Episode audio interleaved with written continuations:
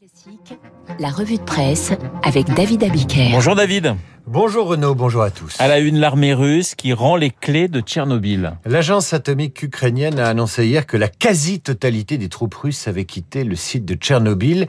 Explique ce matin Courrier International et que l'ancienne centrale nucléaire était passée sous contrôle ukrainien.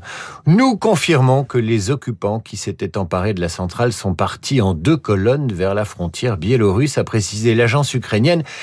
Energoatom cité par CNN. En guise de preuve, une photo d'un document confirmant le transfert de responsabilité daté d'hier et signé par un général russe. Pour El País, Tchernobyl était un endroit stratégique et sensible pour les deux camps et un objectif pour les troupes du Kremlin.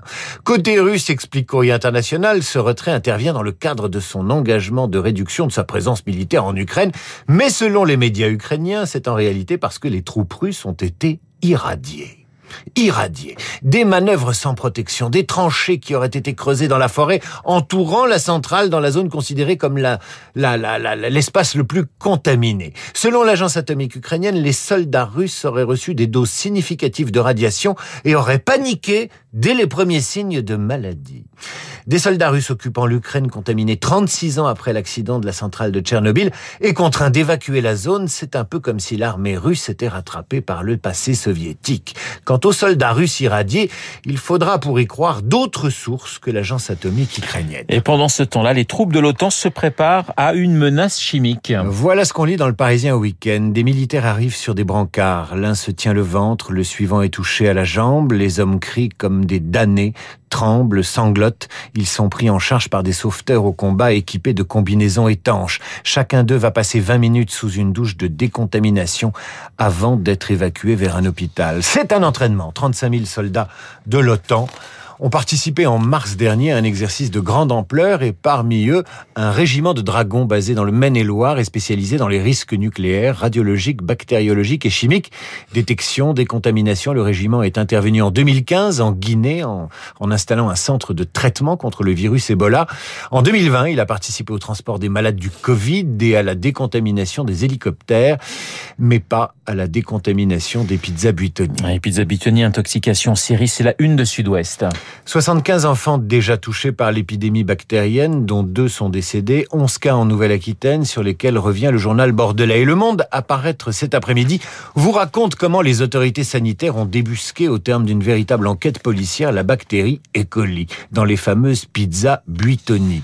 Les investigations ont été conduites par plusieurs instances, la Direction générale de la concurrence, consommation et répression des fraudes, la Direction générale de la santé et Santé publique France. Du côté des victimes, les enquêteurs ont fait appel à un précieux indique, les cartes de fidélité que proposent les enseignes de distribution. Ici, l'indique a révélé un produit plus fréquemment consommé par les familles touchées que par les familles épargnées. Des pizzas de la gamme Fresh Up de Marc Buitoni. Restait à confondre le suspect, c'est l'ADN qui a servi de pièce à conviction. Première percée le 17 mars lorsque dans le congélateur d'une famille touchée, les autorités de santé ont analysé une pizza Fresh Up encore non déballée et découvert dans la pâte des bactéries et colis, a indiqué Nestlé France, propriétaire de la marque, lors d'une conférence de presse. Le lendemain, le groupe agroalimentaire est contraint de lancer une procédure de rappel des produits qui sont encore en rayon dans les magasins. Enquête sur une bactérie à lire dans le monde, comme on pourra lire le point cette semaine.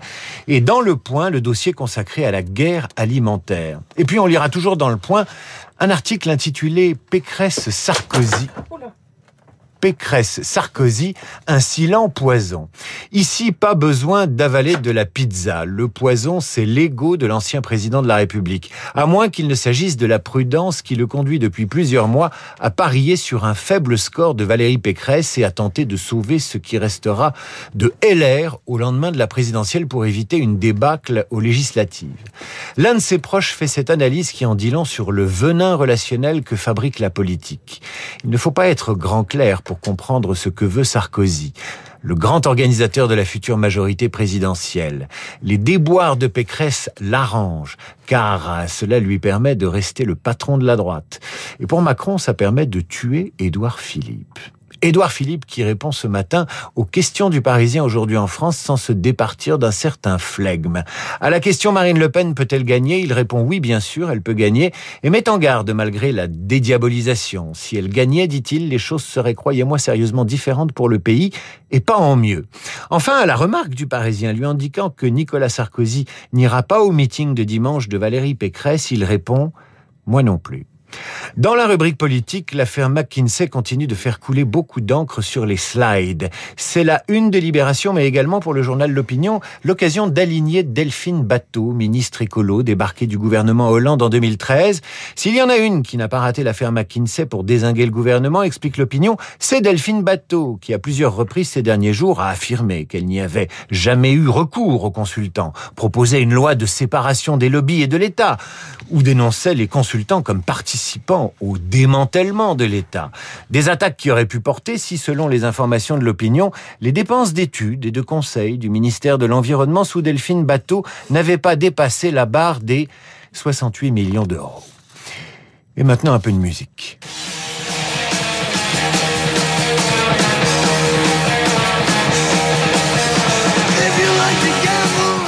Si vous entendez un extrait d'Ace of Spades, le tube qui a rendu célèbre le groupe de heavy metal anglais Motorhead, c'est que Christian Morin rendra hommage à ce groupe de 9h30 à midi à l'occasion de son jubilé. Bon anniversaire, Christian. Et, bon, poisson d'avril, je crois, non hein, C'est pas ça, mon Vous avez trouvé, vous êtes sûr? Oh, j'ai pas une petite idée. Parce que ça m'étonnerait, Christian écoute beaucoup Motorhead. Mais pourquoi pas, après tout Vous aurez la réponse euh, ce matin à 9h30. Merci, David, David Abiker, pour euh, la revue de presse. Dans un instant, Cécile, Alexis et Guillaume. Cécile Cornudet, Alexis Brézé, Guillaume Durand.